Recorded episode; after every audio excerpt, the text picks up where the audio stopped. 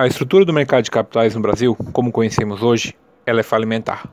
Por quê? Porque uma peça dessa engrenagem é falha, que é o Estado, que embora vise passar a segurança de crescimento e expansão, é muito aquém da necessidade real da população. Pois tem por base a implementação de novas tributações e relançamentos de antigas tributações, para somente seu autossustento. O que hoje, no padrão de globalização, retrai o mercado de capitais, em vez de tirar a liberdade do mesmo. O Estado atua como um grande parasita nas pequenas classes, que, sem a abertura do mercado, ficam reféns da baixa competitividade de produtos, além de serem afetados pelo descolamento da moeda estrangeira, em contraste com a nossa própria moeda, que é o real, fazendo com que isso diminua o poder de compra da população. Sem esse poder de compra, diminui-se a expansão de capitais, que o nosso capital ele fica somente inserido dentro do mercado interno, não se atua no mercado externo diminuindo assim o investimento e investidores no Brasil, pois a gente não investe capital fora, gerando agravamento da recessão. Hoje não podemos ser, se nos tornarmos um país atuante no mercado se estamos com problemas de alta inflação. O caminho qual seria? O caminho é diminuir o poder do Estado na economia. Não tem como haver mais espaço para retrocesso. Temos que avançar em captação de investimentos externos, na abertura do comércio, gerando maior acesso a produtos estrangeiros, maior competitividade, maior crescimento de mercado. Sem perdermos nosso poder de barganha, que nós somos muito grandes, que é o mercado de matéria-prima.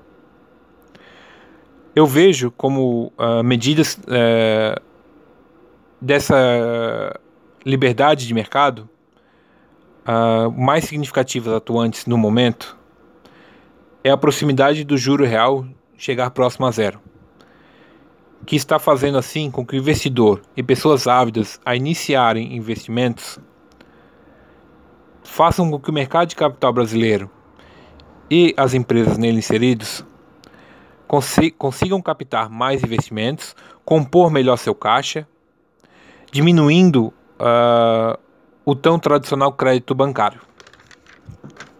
Outro ponto é a atitude da CVM, que está visando buscar o Open Broker.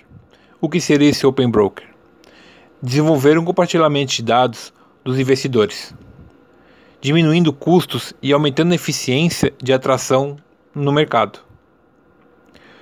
Porque uh, tendo esse Open Broker, né, ninguém fica uh, refém somente de uma uh, de ser atuante de uma empresa no mercado. A gente vai conseguir ter nossos dados todos compartilhados entre as empresas, tendo uma maior autonomia, gerando também uma maior eficiência e eficácia nesse processo.